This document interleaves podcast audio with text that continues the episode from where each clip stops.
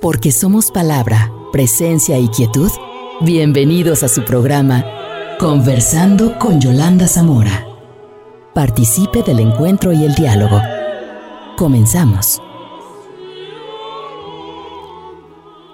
¿Qué tal amigos? ¿Cómo están? Muy buenas noches. Me da mucho gusto estar nuevamente en nuestro programa, hoy conversando. Y bueno, ya que hablamos de Jalisco, tierra de escritores, tierra de artistas en general, pues hoy eh, quiero dedicar el programa con especial respeto y reconocimiento, nada más y nada menos que a un gran jalisciense, ilustre, excepcional personaje que marcó toda una época y nos legó la riqueza de su talento y creatividad, expresada en diversos campos, de todo ello hablaremos. Su vida transcurrió entre su pasión por la arquitectura, porque fue el primer graduado de la Escuela de Arquitectura, fundada por el arquitecto Ignacio Díaz Morales, y su espiritualidad monástica, elegida y vivida a profundidad. Creo que ya sabe usted de quién estamos hablando. Hace un mes exactamente nos enteramos de la noticia del fallecimiento de Fray Gabriel Chávez de la Mora, que nació en 1929 y nos ha dicho adiós 17 de diciembre de 2022.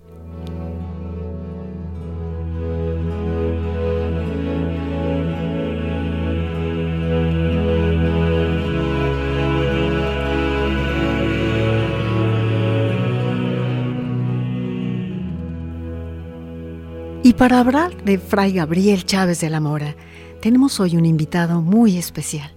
Quiero dar las gracias por su presencia en el programa al arquitecto Modesto Aceves, un gran amigo, colaborador del programa Las Nueve con usted durante muchísimo tiempo, con actividades sobre nuestra ciudad. Se llamaba su sección La Voz de la Piedra y hablábamos de Santa Mónica y hablábamos del Cabañas y hablábamos y había actividades extraradiofónicas en las cuales los radioescuchas pues nos reuníamos también y visitábamos diversos lugares que conforman nuestro patrimonio arquitectónico. Le doy la más cordial bienvenida al arquitecto Modesto Aceves, quien hoy nos acompaña y eh, estoy segura de que será una conversación muy, muy interesante, porque si alguien conoce la vida y la obra de Gabriel Chávez de la Mora, de Fray Gabriel, pues precisamente el arquitecto Modesto Aceves. Te doy la bienvenida, Modesto. ¿Cómo estás? Buenas noches. Yolanda, muy buenas noches. Muchas gracias por la invitación al programa y pues muy contento para recordar a este gran jalisciense, como sí lo has mencionado tú, eh, que de verdad nos ha dejado un legado sumamente importante que cuidar, que reconocer y que seguir poniendo un valor, Yolanda. Ahora creo que somos depositarios de este bagaje cultural y pues no nos queda más que seguir formando arquitectos, seguir formando nosotros para continuar esta gran tradición de arquitectos, constructores que han salido de aquí de Guadalajara. Efectivamente, y yo quiero recordar, en su momento podremos abundar en ello, Modesto, pero recordar que tú y yo tuvimos la oportunidad de entrevistar a Fray Gabriel Chávez de la Mora cuando fue invitado a venir a Guadalajara en 2011 por el Instituto Cultural Cabañas para una magna exposición, porque hablar de Fray, Chávez, eh, Fray Gabriel Chávez de la Mora es referirnos pues a un jalisciense excepcional y su, su creatividad iba desde una, un sencillo dibujo hasta la sofisticación del diseño de espacios arquitectónicos destinados al culto, al misterio, a la liturgia. Entonces tenemos mucho que conversar. Tú recordarás ese día que estuvo con nosotros y que pues nos platicó de todas sus actividades, de su vocación y de la mística de servicio de él. ¿Recuerdas? Sí, Yolanda, claro que sí, fue eh, un momento muy importante. Ya ah, se había realizado una exposición muy eh, grande en el Museo Nacional de Arquitectura, en el Palacio de Bellas Artes, con la obra de Fray Gabriel, para reconocerlo. Y eh, tuvimos a bien utilizar ocho salas del Instituto Cultural Cabañas para poder eh, mostrar el trabajo de Fray Gabriel, trabajos realizados, trabajos no realizados, de tal manera de que el propio Fray Gabriel en los recorridos explicaba cuál era la génesis de cada una de las obras, cuál era la espiritualidad que estaba detrás de él, cómo se ponía en oración, inclusive eh, cada año se hacían eh, talleres, retiros para poder encontrarse con Dios, una serie de arquitectos que se retiraban una semana y Fray Gabriel los acompañaba para diseñar algo que trajeran entre manos. Entonces, la verdad es que fue muy interesante participar en algunos de estos eh, desarrollos. Y cuando eh, tuviste bien invitar a Fray Gabriel al programa, pues bueno, fue maravilloso porque nos compartió, como bien dices, desde su vocación. Y recuerdo una frase, ¿qué hace un fraile benedictino que tiene que estar en la clausura? Afuera de su monasterio. Y, bueno, este es increíble cómo en ese momento recuerdo muy bien que venía vestido con un traje oscuro, un traje negro. Sí. Y ahora que el presidente de la República le entregó el Premio Nacional de Arquitectura, fue con su traje talar, con su este hábito, benedictino, a recibir la medalla y significativamente se pone la capucha y el presidente de la República le impone la medalla con la capucha puesta. Fue emotivo, emotivo y, muy bello ese momento, porque además lo hace con mucha humildad. Auténtica humildad, hay que decirlo. Yo lo recuerdo muy bien eh, con nosotros, con su traje oscuro, ciertamente una camisa negra, un crucifijo que traía además. Y algo que me llamó la atención aquel día fue cuando precisamente le decíamos, ¿qué hace entonces un monje eh, interactuando con el mundo? Vaya. Y dice él, textual, el trabajo es una carga de la humanidad es esa consigna, ganarás el pan con el sudor de tu frente. Pero es mucho más que eso, dijo él. Es una tarea para intervenir en el cosmos. Si estamos aquí, dijo, criaturas de Dios, nos ha sido encomendado el colaborar con la creación que está dispuesta, pero que hay que complementarla. Sí, sí, sí, así es.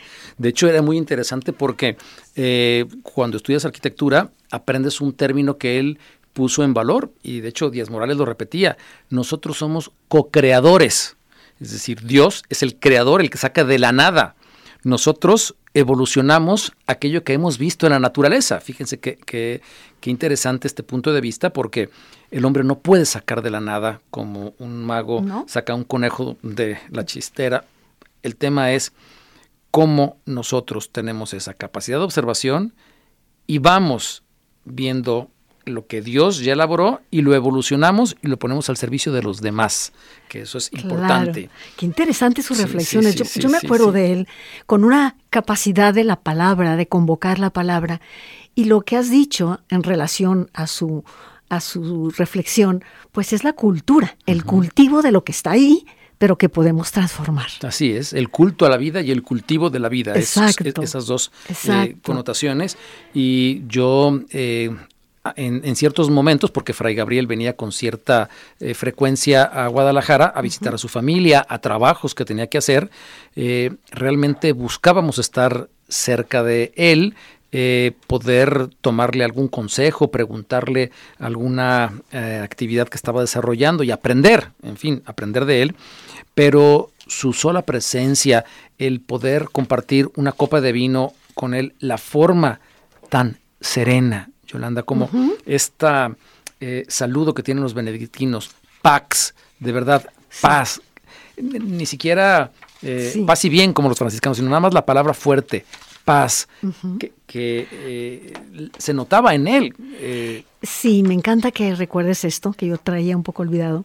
Me refiero a la palabra pax. Él, él la repetía así, como un mantra es que no necesitas eh, todo el pensamiento discursivo y las mil palabrerías que te hacen ruido, sino una sola palabra que te conecta con lo divino. paz. Pero no solamente para ah, vivir la paz hacia afuera, sino para, no es hacer la paz, sino ser paz.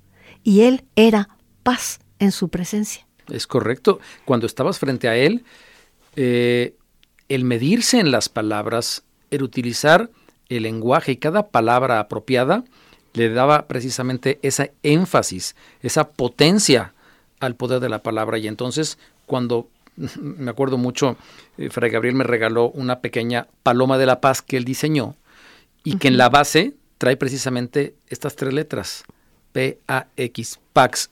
Pero si nosotros podemos observar, Yolanda, creo que uno de los grandes dones de Fray Gabriel es su capacidad de síntesis. Sí. ¿Por qué?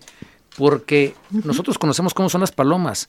¿Qué capacidad de con tres trazos poder hacer una escultura de una paloma que mide tres metros de altura y que evidentemente tú como espectador la ves, la contemplas y dices, tiene todos los atributos, todos los elementos de una paloma, sé lo que es y además, para que no quede duda de esa serenidad que te puede dar eh, la paloma, bueno, la palabra Pax en la base, ¿no? Es eh, maravilloso. Insisto, esa capacidad de síntesis que hoy hemos perdido.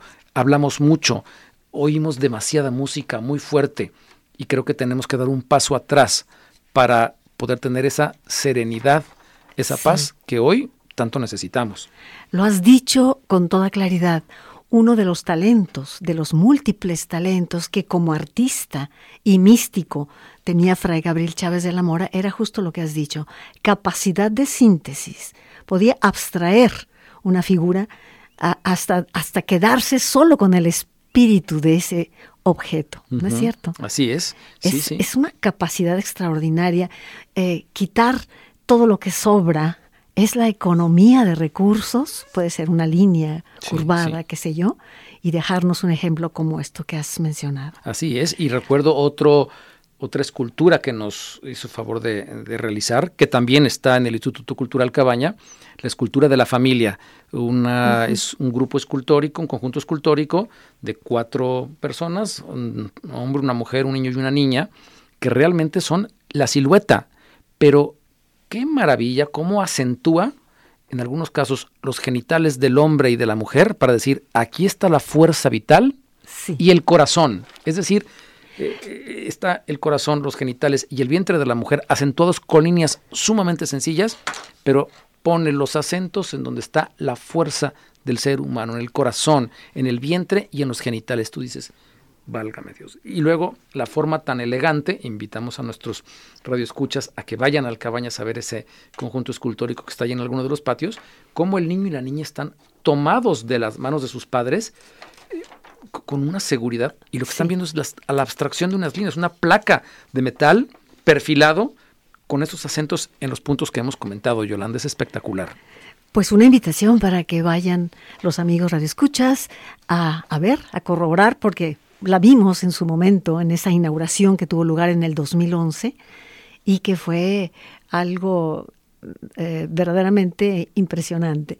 Ese contraste con la mística, y la vida real, que entregas tu obra creativa a tu comunidad, a tu lugar al que perteneces, recreas con el arte. Eh, hay contemplación, pero también hay creación en el hombre. Así es, sí, es, es, verdad. Y bueno, creo que son de las cosas que hoy los arquitectos, hoy nosotros como ciudadanos de a pie, podemos nosotros retomar esto de contemplar contemplar desde un árbol, contemplarme a mí mismo, contemplar aquello que voy a hacer por el otro y poder hacerlo de una manera consciente, trascendente y que al final, Yolanda, se nos convierte en una obra de arte. Sí, contemplar, lo has dicho con toda claridad. No puede ser de otra manera, es ir al fondo de ti mismo, al templo que eres, y desde ahí encontrar con lo divino. Bueno, vamos a un poco de música, si te parece. Ojalá que nuestros amigos estén conversando con nosotros. Se, conversa también al escuchar. El teléfono es el 33 30 30 53 26. Y quiero agradecer a Hugo Ismael, nuestro compañero productor, eh, que ha elegido una obra de Antonio Lotti, un músico veneciano italiano del barroco tardío, que tiene eh, oratorios, cantatas, profanas, dúos, madrigales, piezas instrumentales, motetes, salmos, es una riqueza y además eh, bellísima su música. Escucharemos algo del Requiem de Antonio Lotti, pidiéndole a mi compañero que está en controles, a Rafa Guzmán. Muchas gracias, Rafa. Quedémonos con música de Antonio Lotti.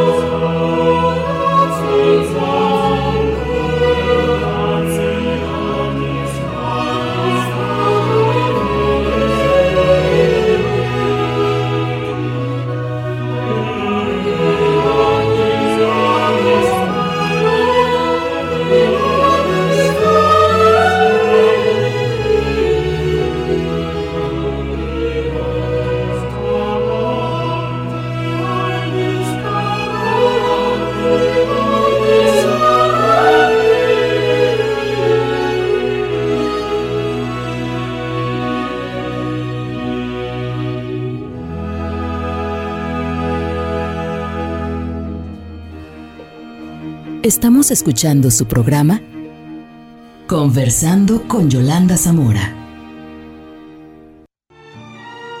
Porque somos palabra, presencia y quietud. Conversando con Yolanda Zamora. Amigos nuestros, estamos hoy dedicando nuestro programa a Fray Gabriel Chávez de la Mora, que decíamos hace un mes exactamente, falleció dejando un legado enorme, eh, poética y mística. Fíjate qué interesantes estos dos conceptos de la mano que él llevó a la realidad, ¿no? Poética de la mano de la mística. Sí, Yolanda, y fíjate que eh, estos hombres eh, que son eh, monjes arquitectos y que son personas sumamente integrales en su formación, son personas que realmente de vez en vez la historia va produciendo. Si nosotros analizamos un poco de, por ejemplo, los frailes constructores, los frailes arquitectos que se dieron durante el siglo XVI, Yolanda, ahorita que lo mencionas, bueno, tenemos de verdad racimos, por ejemplo, de los franciscanos. Tenemos en el siglo XVI Fray Juan de San Miguel, Fray Martín de Valencia, Fray Juan de Alameda, que es quien construye y diseña el convento de Huejotzingo en Puebla, el padre Tembleque, Francisco, Fray Francisco de Tembleque, que hace el acueducto de Zempoala, tenemos también a Juan de Torquemada, que hace la iglesia de Tlatelolco. Nada más te estoy hablando de, estos frailes arquitectos franciscanos en el siglo XVI. También tenemos agustinos, por ejemplo, Diego de Chávez, que hace el convento, el gran convento de Yuriria, Alonso de la, Veracruz, Juan Bautista de Moya, Juan de Utrera, Jerónimo de la Magdalena, de la Orden Agustina. Tenemos, por ejemplo, Juan de la Cruz, dominico, que hace Coyoacán, y Carmelitas, Fray Andrés de San Miguel, que hace el bellísimo convento de el Carmen en San Ángel, Yolanda. Es decir, si nosotros traspolamos esto que fue en el siglo XVI, en el siglo XVII, ahora en el siglo XX, de verdad, así como hubo monjes guerreros y ha habido monjes arquitectos, nosotros tuvimos la fortuna de, tener a Fray Gabriel, a, esta persona que tuvo realmente una formación, una sensibilidad eh, mística para entrar a un monasterio de clausura, pero también con esa eh, capacidad artística de concretar, de poder levantar muros, de poder, como decíamos en un inicio, desde un simple dibujo de la caligrafía que él inventó, que era su caligrafía y que la vemos ahora por la mayoría de los templos católicos en México y que todo el mundo se conmueve al verle decir, mira, esto me refiere a Dios, me refiere paz, y era la caligrafía propia de Fray Gabriel. Bueno, somos afortunados al tenerlo y que hace pues esta continuidad de los frailes constructores que han habido durante la historia de la humanidad. Efectivamente, Modesto. Modesto Aceves, hoy con nosotros, el arquitecto Aceves, conversando sobre Fray Gabriel. Hay algo que a mí me encantó escucharle, porque en aquella ocasión estaba dispuestísimo a conversar con una sencillez. Y me acuerdo que yo le pregunté, ¿por qué eligió usted la orden de los benedictinos? Fra Gabriel, considerando incluso la posibilidad de dejar la arquitectura que él ya había iniciado. Eso me encantó como nos empezó a platicar, que, él terminando la preparatoria en Guadalajara, eh, con los hermanos maristas, pues sintió ese entusiasmo por la arquitectura. Eh, dice, yo lo que quería era construir. Entonces me inscribí en ingeniería porque no había aún escuela de arquitectura. Hice el primer año de ingeniería y al fundarse arquitectura por el arquitecto Díaz Morales, me cambié de carrera. Fíjate qué claridad de vocación, ¿eh? Él quería construir a pesar, eh, bueno, no a pesar, además de su sentido místico y comunitario, porque entre otros verbos que él utilizaba mucho durante la conversación fue mi trabajo artístico, pero eh, elevando el nivel del entorno en el cual yo vivo. Y fíjate que esto que tú dices, cuando presenta su examen profesional, recordemos que, pues, Fray Gabriel, ya lo mencionaste, fue el primer egresado de la Escuela de Arquitectura que funda Ignacio Díaz Morales y le toca por orden alfabético, porque se titula igual que Humberto Ponce Adame y que Enrique Nafarrate, pero él, al tener el apellido con Chávez, con C, bueno, entonces le toca ser el primero y cuando presenta su examen de titulación, eran 70 láminas, le dan la mención honorífica por excelencia, y Pedro Ramírez Vázquez, que vino desde México eh, a su examen profesional, le dice, ¿y usted cree que tenga sentido estas láminas que hizo porque era eh, el centro de animación pastoral en Analco? Y eh, bueno, existen todavía los documentos.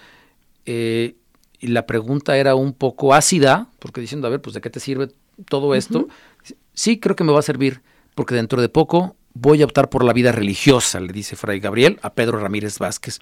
Y bueno, qué mm, cuestión tan importante porque junto con Pedro Ramírez Vázquez y José Luis Benyure es con quien le toca proyectar la nueva Basílica de Guadalupe, Yolanda, en la Ciudad de México. Entonces, eh, ahí es donde se juntan eh, esa capacidad eh, de concentrar de don Pedro Ramírez Vázquez con la sensibilidad de José Luis Benyure que hace unos mosaicos bellísimos, tiene una capacidad estética magnífica, con Fray Gabriel, que realmente es quien talla el lápiz, le decimos nosotros, quien va arrastrando el lápiz, haciendo las líneas y concretando esas ideas que, se le vienen a la cabeza. ¿no? Es, magistral la manera en que lo hace y cómo logra hacer equipo con muchas personas. Hablaremos un poquito más adelante de algunas de las obras que tuvo oportunidad de realizar. Y sobre todo yo subrayaría ese conocimiento de sí mismo, o sea, de qué manera él era capaz de ir a sí mismo, hacia su interior, para saber que su vocación era así de clara, en ambos casos. O sea, no se oponen. No se oponen. Y, no era escojo esto o aquello. Él dijo, esto quiero hacer. Y ser, sobre todo ser. Y fue congruente, que fue lo, más interesante, mm, porque imagínense, queridos radioescuchas, que una vez que decide entrar al monasterio, bueno, pues lo reciben eh, en 1955. Eh, después de 10 años de estudio, lo van a ordenar sacerdote, precisamente don Sergio Méndez Arceo, obispo de Cuernavaca, es quien le va a conferir la orden del presbiterado, y eh, a él le encargan que realice precisamente la capilla, que fue una capilla sumamente innovadora, en su monasterio, precisamente en el monasterio de Santa María de la Resurrección de Aguacatitlán. En esta localidad se hace la primer capilla que se adelanta de manera importante en 1957 a toda lo que fue la revolución litúrgica del Concilio Vaticano II. Es decir, así como vemos que hay congregaciones religiosas que van de avanzada, previendo qué es lo que la humanidad necesita, cómo el hombre ya necesitaba un cambio en la liturgia para sentirse integrado de una manera más adecuada. Bueno, los benedictinos, con Fray Gabriel a la cabeza, es quien hacen este, esta capilla y precisamente fue el abad Le Mercier quien le hace el encargo a Fray Gabriel. Y ahí, dentro de su comunidad, con las piedras, él con sus manos empieza a elaborar el programa arquitectónico de la capilla y también empieza a hacer este diseño en donde dice la comunidad se tiene que integrar.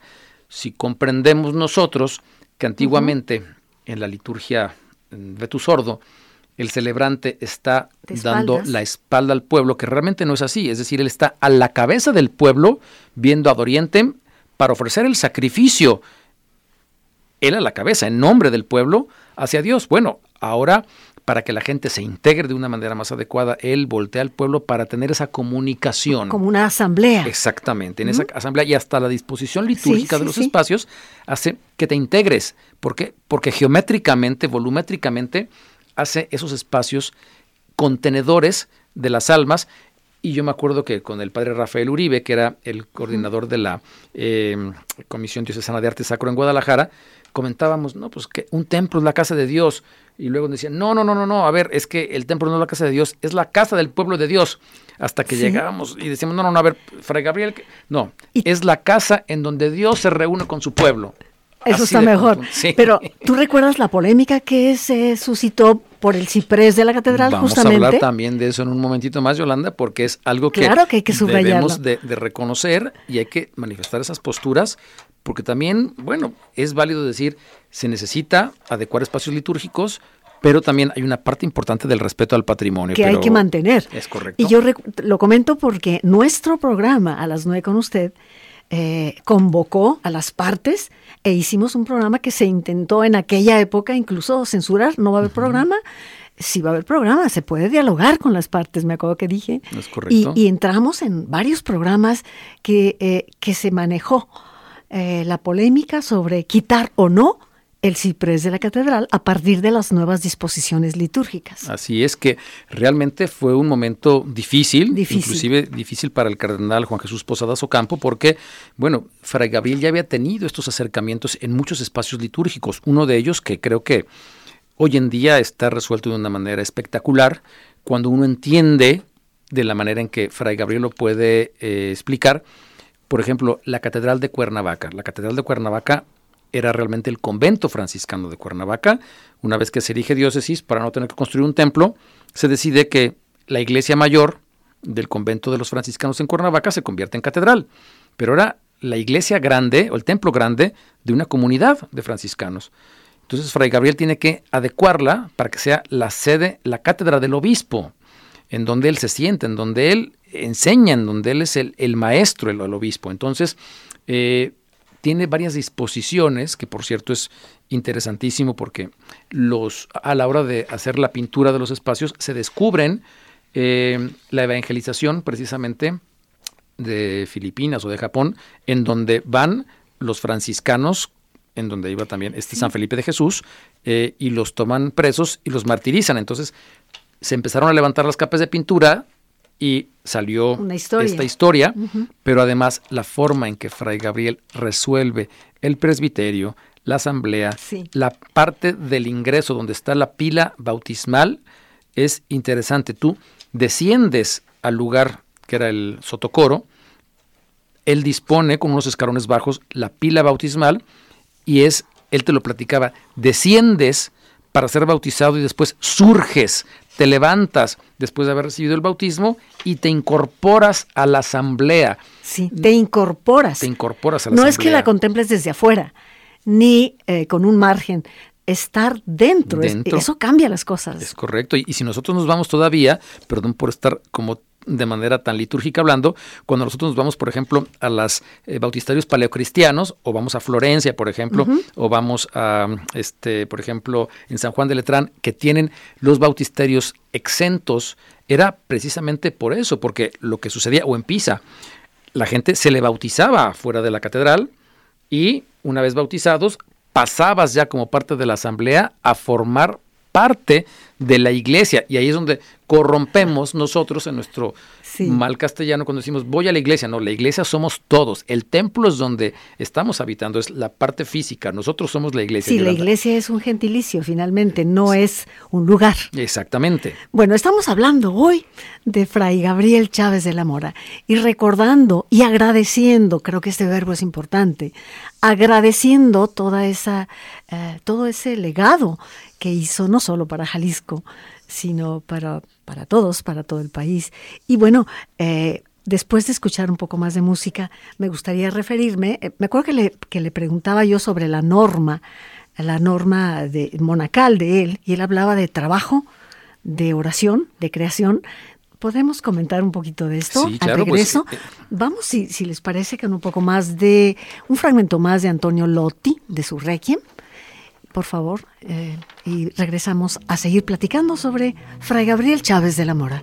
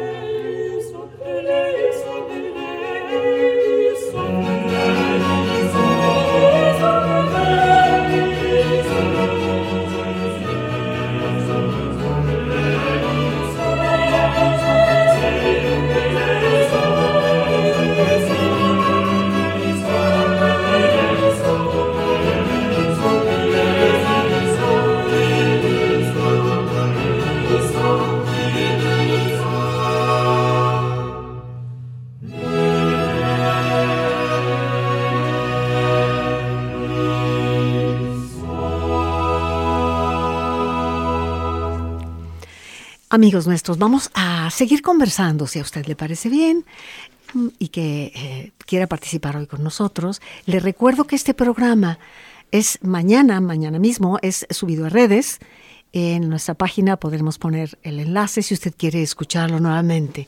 Hoy dedicado a Fray Gabriel Chávez de la Mora. Por cierto, que hoy a las 7.30 hubo una liturgia dedicada especialmente a Fray Gabriel, me parece que aquí en Providencia, ¿no? En Providencia, en eh, la Madre de Dios, hubo una misa presidida por el señor cardenal, precisamente a un mes de su fallecimiento, en donde eh, pues eh, varios de sus amigos, de sus colaboradores, se reunieron para precisamente recordarlo, para ahora pedirle a Fray Gabriel que interceda ante Dios nuestro Señor para que nos dé un poquito más de luz, para poder seguir siendo creativos, para poder respetar y cuidar su legado, porque Yolanda, a veces me pregunto, ¿somos dignos depositarios de aquel patrimonio que nuestros antepasados nos dejan?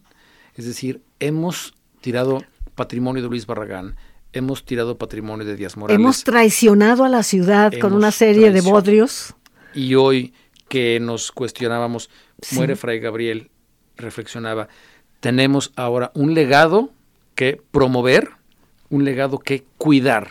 Es decir, eh, estas dos partes creo que son importantes y es la manera en cómo el hombre sigue evolucionando en la parte creativa, así como en los momentos del gótico había esta parte de la concepción de la filtración de la luz, de que el edificio fuera en sí mismo un gran libro, un, gran catecismo para que la gente lo comprendiera a través de la pintura, de la escultura, de voltear la vista hacia el cielo. Bueno, Fray Gabriel ahora con los elementos que nos deja, inclusive con lo que mencionábamos del famoso ora et labora, con esos que es la norma, que es la norma benedictina. Benedictina.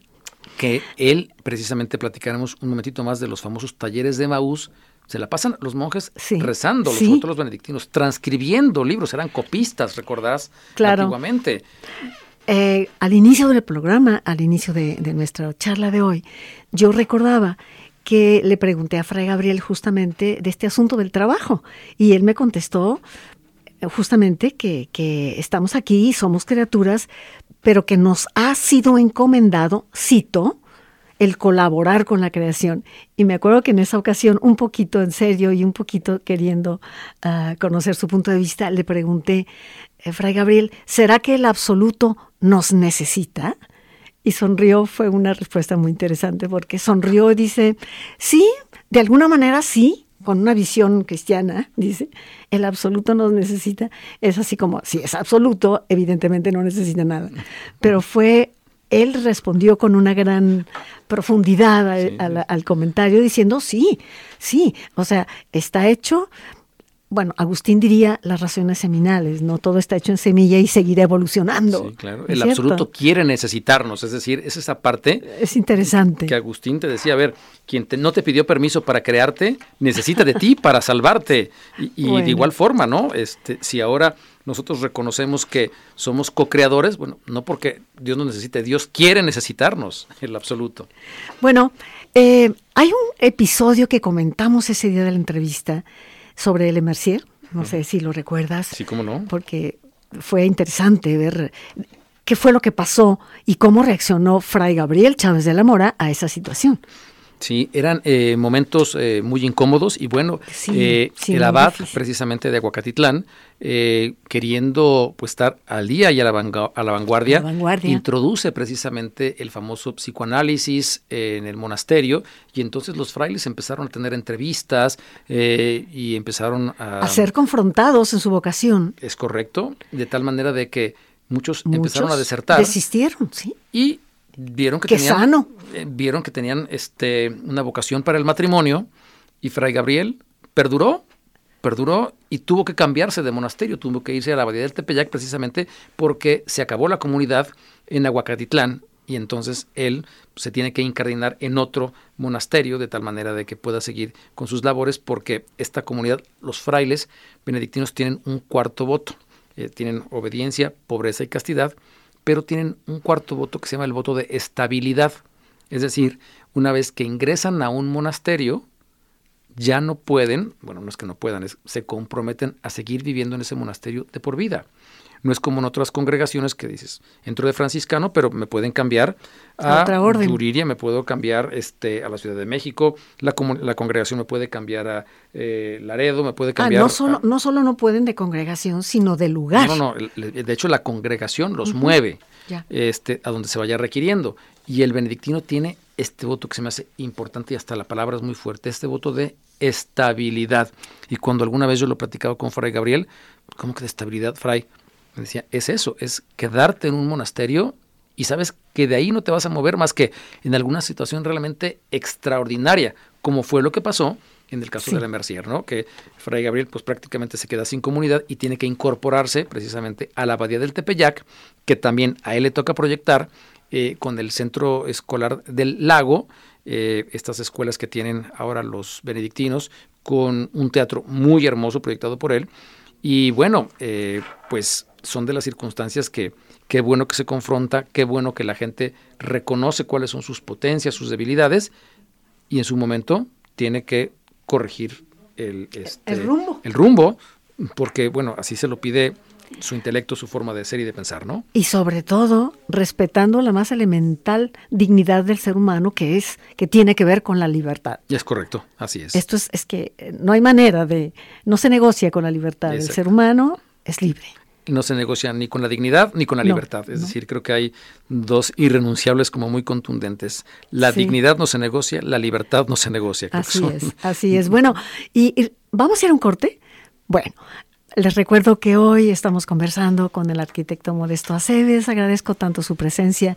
Es un disfrute conversar sobre, y sobre todo, pues recordar esa entrevista que en 2011 tuvimos la oportunidad de realizar con Fray Gabriel Chávez de la Mora y acercarnos más a su obra, a, esa, a ese abanico tan complejo de creaciones que hizo, desde, como decíamos, desde diseñar una medalla hasta un edificio, una creación, recintos, eh, como fue lo que la obra de él. ¿Y qué te parece si hablamos de su obra regresando? Excelente, Yolanda, claro que sí. De acuerdo, vamos entonces a un corte.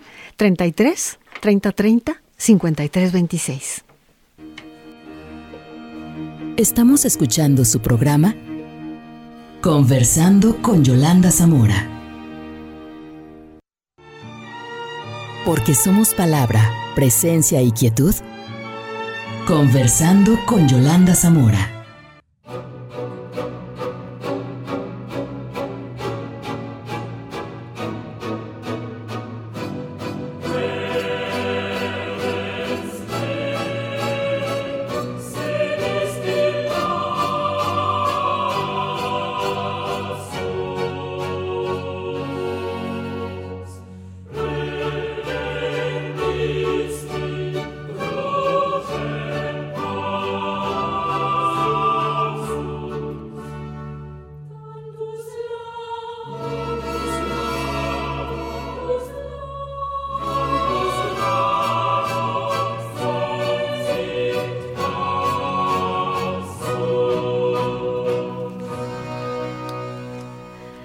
Gracias, Rafa Guzmán, en controles de audio. Y bueno, eh, hay algunas preguntas que insisten en que mencionemos algo de lo más sobresaliente de la obra de Fray Gabriel para conocerlo un poco mejor. Y hay personas muy jóvenes que de pronto dicen, yo no había escuchado, quisiera conocer la obra de Fray Gabriel. Y aquí está Modesto Aceves, arquitecto, que también, pues, él nos dará su comentario. Creo que el primer monumento que podrían ir a conocer o que podríamos ir a reconocer de Fray Gabriel es el monumento a la bandera aquí en Guadalajara. Es decir, es eh, un monumento que él diseña en 1949, todavía siendo estudiante eh, en la carrera, y logra tener lo que decíamos es un momento, Yolanda, esa capacidad de síntesis de un águila, que es nuestro escudo, y que sea este elemento de, la abstracción del águila la que preside el espacio donde va a contener la bandera, hace que le den asignado el proyecto y que se construya prácticamente de manera inmediata. Esa es, digamos que su primera obra famosa conocida, siendo él todavía estudiante de arquitectura. Y bueno, vamos a poder conocer otras de sus obras. Por ejemplo, ya mencionábamos algo que, causó revuelo y lo decíamos era la capilla de este el monasterio benedictino de Aguacatitlán, de Santa María de la Resurrección. Tenemos otro de los elementos importantes ahí mismo en Morelos, que es la renovación litúrgica de la Catedral de Cuernavaca, el monasterio benedictino de la Abadía del Tepeyac, en Cuautitlán Izcalli, en el Estado de México, donde él vivió, el Centro Escolar del Lago, donde también los benedictinos tienen eh, sus escuelas, eh, una un espacio litúrgico que para mí se me hace muy atractivo es en Acapulco, la Capilla Ecuménica de la Paz.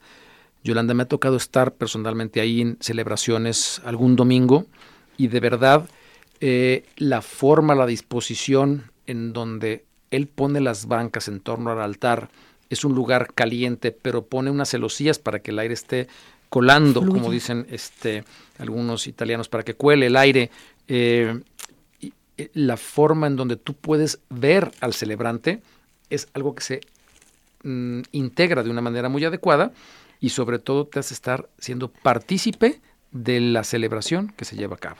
Y sobre todo el espíritu de ese lugar que es ecuménico. Así es. De cualquier doctrina pueden participar ahí, ¿estamos de acuerdo? Así es. Y de hecho, una de las cosas interesantes también un poco también ecuménica es la famosa cruz monumental que tiene también en Nuevo León, que es eh, bueno sumamente importante.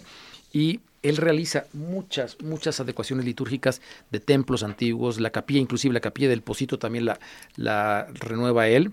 Y me quiero detener un poco en la eh, adecuación litúrgica de la catedral, este famoso momento en donde se tiene que retirar el ciprés, este famoso altar del siglo XIX, en donde el Instituto Nacional de Antropología e Historia, pues prácticamente estaba entre la espada y la pared de autorizarlo, no autorizarlo.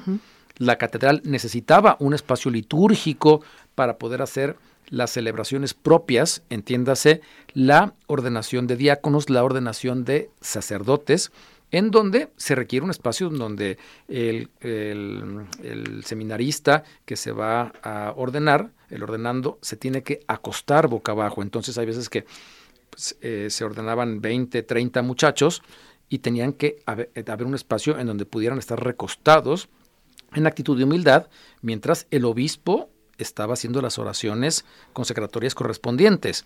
Eh, eh, Fray Gabriel eh, tiene a bien decir, a ver, la liturgia está por encima de lo que es el patrimonio y decide hacer una gran plataforma que hace homogéneo prácticamente desde la penúltima crujía de la catedral hasta el muro testero. Recordemos que la Catedral de Guadalajara tenía la liturgia mozárabe, es decir, era muy similar a la Catedral de Puebla, a la Catedral de México, a la Catedral de Morelia. La catedral tenía que cumplir con ciertos elementos como unas naves procesionales, unas capillas laterales, el altar del perdón, la crujía, el coro de canónigos, el altar mayor, un altar de los reyes, porque era la liturgia que había en el virreinato Nueva España. Una vez que el Novus Sordo te dice, bueno, ya no vamos a tener este, estas liturgias, bueno, un poco más atrás, pero eh, una vez que se hace el, el Novus Sordo y se dice, la liturgia cambia, bueno, ahora se necesita que estos espacios sigan dando servicio al pueblo de Dios, de tal manera de que el ciprés se retira y se hace esta adecuación litúrgica tan polémica, pero que sin embargo hoy creo que hace que el espacio luzca de una manera adecuada. Sí le hace falta el ciprés, el ciprés ha sido colocado en el Museo de Arte Sacro, pero recordemos que el hombre está también por encima de las cosas y todo tiene que ir en función del ser humano. Es un asunto muy dilemático que se seguirá dando y se ha seguido dando la polémica, ponderar, ¿no? O sea, se requieren criterios también muy claros para poder argumentar en un momento dado, ¿no? Así es. Una cosa es hacer un edificio nuevo y otra cosa es estos acondicionamientos litúrgicos en demérito del patrimonio, creo que habrá que mediar y la palabra mágica creo que es respeto. Otra de las obras interesantes que se puede buscar en internet, es la Capilla Guadalupana en el Vaticano. Eh, el Papa Juan Pablo II estuvo muy contento cuando eh, Fray Gabriel le entrega esta obra diseñada por él en el Vaticano, eh, muy, muy interesante. Y algo mucho más cercano a nosotros, bueno, la gente pudiera conocer, la iglesia de la Madre de Dios aquí en Providencia, diseñada también por él. Nuestra Señora de Bugambilias, también tiene, es una obra que está aquí en Guadalajara dos importantes. El santuario de Santo Toribio Romo es una de sus eh, postrimerías, sus, sus, últimas obras, en Santana de Guadalupe, Jalisco.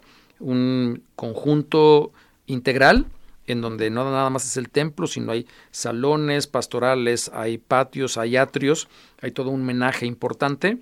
Y la todavía más reciente, eh, las intervenciones que se hicieron en la parroquia del Espíritu Santo en Tepatitlán, Yolanda. Muy bien. Bueno, uh, Margarita, te está felicitando Margarita Valverde. Dice, recuerdo que fui a uno de los eventos cuando era colaborador el arquitecto Modesto Aceves y fuimos y nos mostró en el centro diversos templos y nos los explicaba. Te felicita. Muchas gracias. También aquí eh, nos pide José Manuel Vázquez Luna. Nos está pidiendo que este programa se repita. Bueno, el programa eh, se sube mañana a redes, ahí lo podrán escuchar nuevamente. Este y todos los programas de Conversando con su servidora están eh, Lupita Jiménez, nuestra compañera, muy amablemente sube el programa mañana mismo. Yo puedo ponerles el link. Muchas gracias por ello. Nos, nos llama un joven que está estudiando arquitectura, Eduardo Ríos, dice aquí. Déjame ver, aquí es las redes y nos dice que él todavía no conoce la obra de Fray Gabriel, que acaba de empezar y que su vocación es ser arquitecto, que le des un testimonio. No, padrísimo. Yo creo que aquí el, el, tema es poder encontrar aquello que nos apasiona uh -huh. y si hay alguien que se pueda especializar en arquitectura litúrgica es eh, padrísimo porque puedes identificar, como lo hacía Fray Gabriel en los talleres de Maús, desde una pequeña estampa, desde una pequeña imagen muy sencilla. Sí, hasta una medalla. Hasta, hasta, hasta, el ornamento. El ornamento. El menaje, por ejemplo, uh -huh. el menaje de Schulenburg que se trajo para la exposición. Eh, implicaba eh, sí. pectorales, cruces altas, ciriales. Bueno, era impresionante. El Hasta el diseño detalle. de los bordados. El diseño, precisamente, del ornamento litúrgico, sí. Miranda, es correcto. Sí, sí, bueno. Pues hoy hemos estado dedicando nuestro programa a Fray Gabriel Chávez de la Mora. Hay otro aspecto que a mí me, me, llamó la atención en aquella ocasión. Yo le preguntaba, porque él hablaba de estudiar, decía, estudio, oración y trabajo. Y, trabajo. Uh -huh. y yo le decía a Fray Gabriel sobre su vida dedicada al estudio, él seguía estudiando todo el tiempo. ¿Qué le gustaría estudiar? ¿Cuál es su búsqueda en este momento? Estamos hablando de los 55 años, se celebraba los 55 años de trabajo de Fray Gabriel, te lo recuerdas, sí, ¿no? Sí. Y entonces él decía, quisiera seguir estudiando teología, quisiera entender el misterio trinitario, quisiera entender la encarnación. O sea, él seguía hurgando y buscando con esa avidez de conocer, no por soberbia, no por aristocracia intelectual, ni por reafirmarse a sí mismo, sino por un genuino deseo de profundizar en los misterios que él vivía, pero que por misterios precisamente uh -huh. es difícil comprender. Comprender, sí, sí, sí. Y, y, bueno, bien lo has dicho, Yolanda, si, si, el lema de los benedictinos es ora et labora, es decir, reza y trabaja, uh -huh. él ponía el estudio y entendamos también cómo desde la época medieval los monjes benedictinos eran los copistas, aquellos que empezaban a hacer los famosos libros miniados, ¿Sí? muchos libros de coro, en donde tenían todo el tiempo para estar ¿Sí? rezando, haciendo estos trabajos de copia y que tenían toda esta capacidad intelectual para hacer las traducciones Así y poder es. hacer las adecuaciones que se necesitaban. Eran el oficio de amanuense de amanuense. la época medieval continuado sí, ahora en los copistas con su letra capital. Capital, claro. Por supuesto. Bueno, y recuerdo al final de nuestra charla en aquella ocasión, estamos hablando del 2011, cuando él hablaba eh, con tristeza de ver cómo las familias se iban desintegrando. Y estamos hablando de 10 años atrás, 11. 11 años. Y él veía que, que, se estaban perdiendo los valores, la familia, qué decía, eh, qué es lo que está pasando, y apuntaba a diversas problemáticas sociales ¿no? del momento. O sea, un hombre de su tiempo, un hombre con una vocación decidida, genuina y ejercida a plenitud, y un hombre consciente de su responsabilidad en relación con su dinámica societaria, digamos. Así es, un hombre, eh, bien lo dices, actual, siempre dispuesto a ayudar uh -huh. desde el lugar que a él le toca. Es una persona con una capacidad creadora, con un genio creador, permítame la, la, la expresión, nuestro radio escucha, y una vez que se ha entendido esto, compartir esa riqueza en la creación para que la gente pueda disfrutar de un espacio litúrgico, público, eh, etcétera, o lo que decía Díaz Morales, había una, un, un, un, tema muy interesante. Al final de su vida, Díaz Morales no le reconocía que fuera arquitecto. Cuando fue el primer egresado decía, Fray Gabriel no es arquitecto. ¿Cómo de que no? Porque no cumplía con su estigma. De, con el perfil. Con, el perfil de lo que para él Díaz Morales era arquitectura. A mí me lo dijo muchas veces.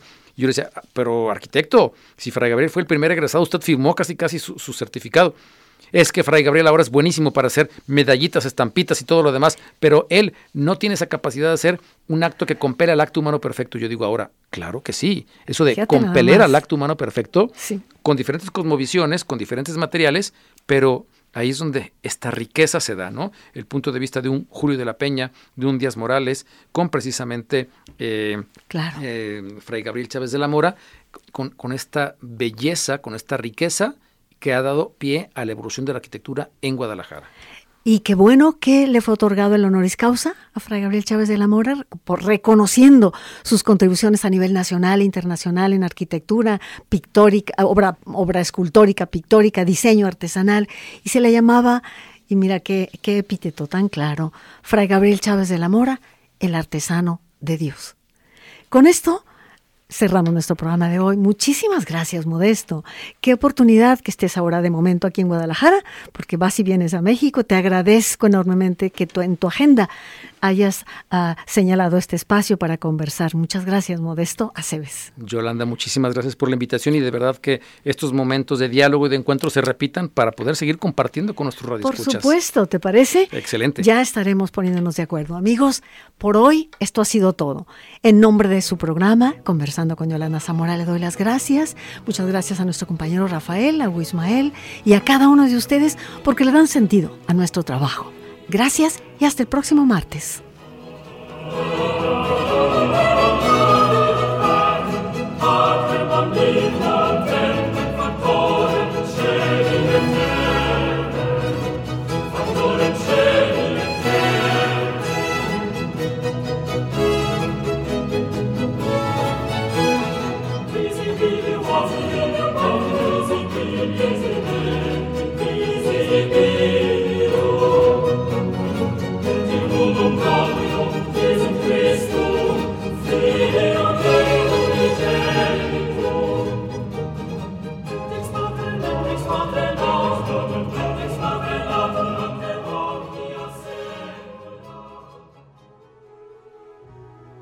Este fue su programa Conversando con Yolanda Zamora. Gracias por su atención y le esperamos el próximo martes 9 de la noche en JB Jalisco Radio